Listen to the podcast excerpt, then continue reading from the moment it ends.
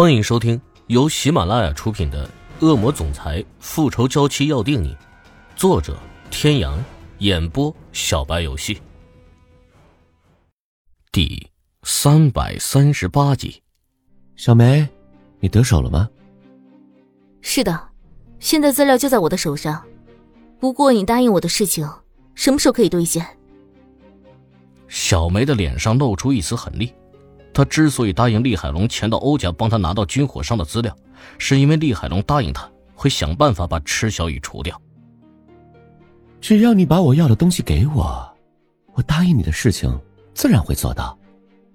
否则的话，我就把你的全部底细都告诉欧胜天。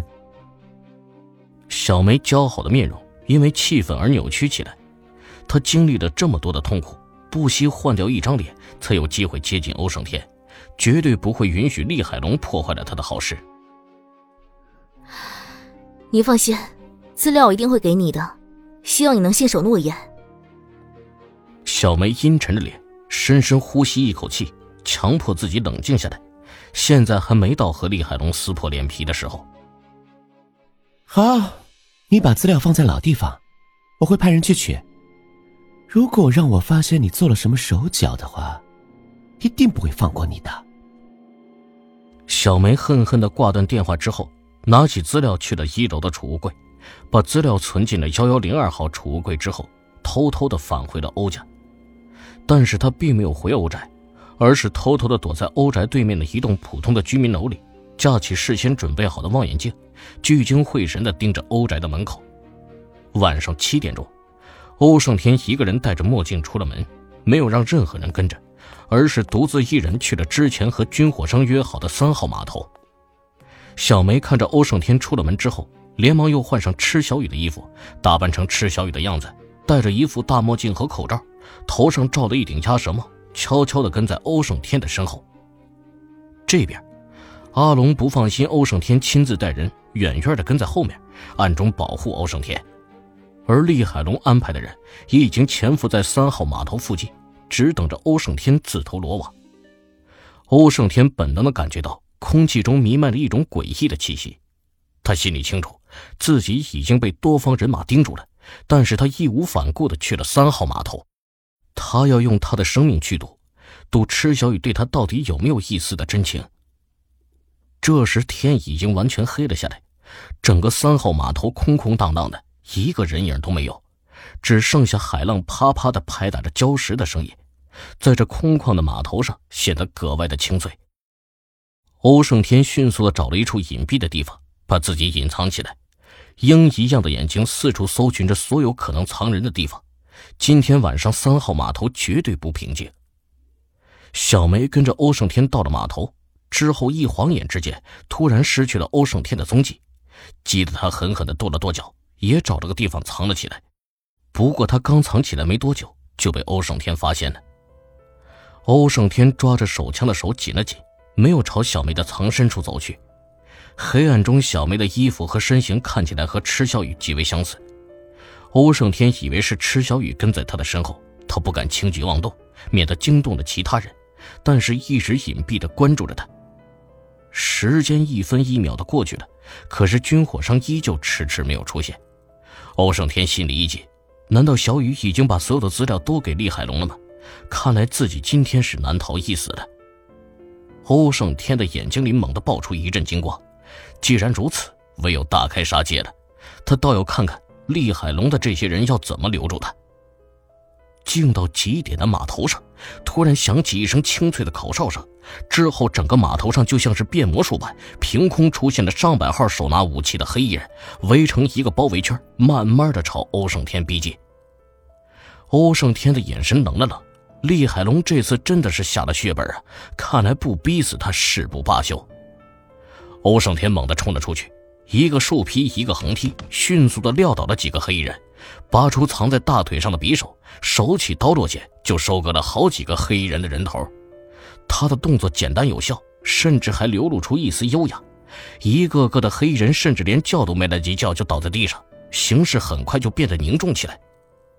这把匕首自从欧胜天出道就一直陪着他征战天下，也是欧胜天最喜欢的兵器。欧胜天曾专门请过武功高手亲自指导一下，让这把普通的匕首变成一把杀人利器。欧胜天正是靠着出神入化的刀技，才从一个小弟慢慢的混成了整个黑手党无人不服的老大，并带领着黑手党一路披荆斩棘，一跃变成亚洲第一大帮派。成名之后，欧胜天几乎很少动手了，但是他从来没有放松过对匕首的练习。几年下来，江湖上已经很少见到欧胜天的匕首神技了。厉海龙此时也明白，如果再这样下去，自己手下的一百多个兄弟恐怕就都会交代在欧胜天手里了。一贯带着无害般笑容的娃娃脸，此时也阴沉的像是能滴出水来，朝站立在身后的几个彪形大汉挥了挥手。这四个彪形大汉才是厉海龙真正的杀招，每一个都是他花重金请来的真正的武林高手。平时这四个彪形大汉只负责保护厉海龙的安全，很少有需要他们出手的机会，只有遇到真正危险的时候才需要他们出场。收到厉海龙的命令之后，四个彪形大汉对视了一眼，眼神里均流露出一种棋逢对手的兴奋和战意。就让这些软脚虾们见识见识什么叫真正的武林高手。四个人对视一眼，根本没有把欧胜天放在眼里。只不过是一只稍微厉害点的软脚虾而已，根本就不配让他们兄弟四人一起动手，准备随便派出一个陪他玩玩。谁知厉海龙忽然一脸凝重的说：“一起上。”四个人不服气的对视一眼，猛地散开身上的气势，排列整齐的朝战场中央走去。此时，整个三号码头的温度突然之间降了几度。所有人都突然停住了手上的动作，看着这四个气势骇人的彪形大汉。原本围着欧胜天的小弟们，见这四个一直跟在老大身边、传说中的武林高手终于准备动手了，心里暗暗的松了一口气，连忙连滚带爬的退出打斗圈，给四人和欧胜天腾地方。欧胜天此时已经感到疲惫了，身上也多多少少的挂着彩。虽说这些人不禁打。但是架不住人多呀，他的体力已经耗费了很多了。此时见四个彪形大汉气势全开，像是四台坦克似的往自己碾压过来，欧胜天也不禁紧张的吞了吞口水，抬了抬有点湿润的手心，拿出一条长长的布袋，仔细而专注的把匕首紧紧的绑在右手上，防止打斗中突了出去。欧胜天做好这一切之后，猛地瞅准了一个空隙，主动朝四个彪形大汉冲去。被动挨打从来不是他的风格。砰砰砰，双方迅速的过了几招。欧胜天的招式阴狠毒辣，他只追求结果，讲究的是一招毙命。加上此时已是孤注一掷，整个人悍不可敌。四个彪形大汉虽说都是武林高手，表面上一团和气，实际上谁都不服谁，都想在老板面前表现一下，所以招式上难免互相掣肘。一时间。欧胜天居然和他们打得难分难舍，不相上下。各位听众朋友，本集到此结束，感谢您的收听。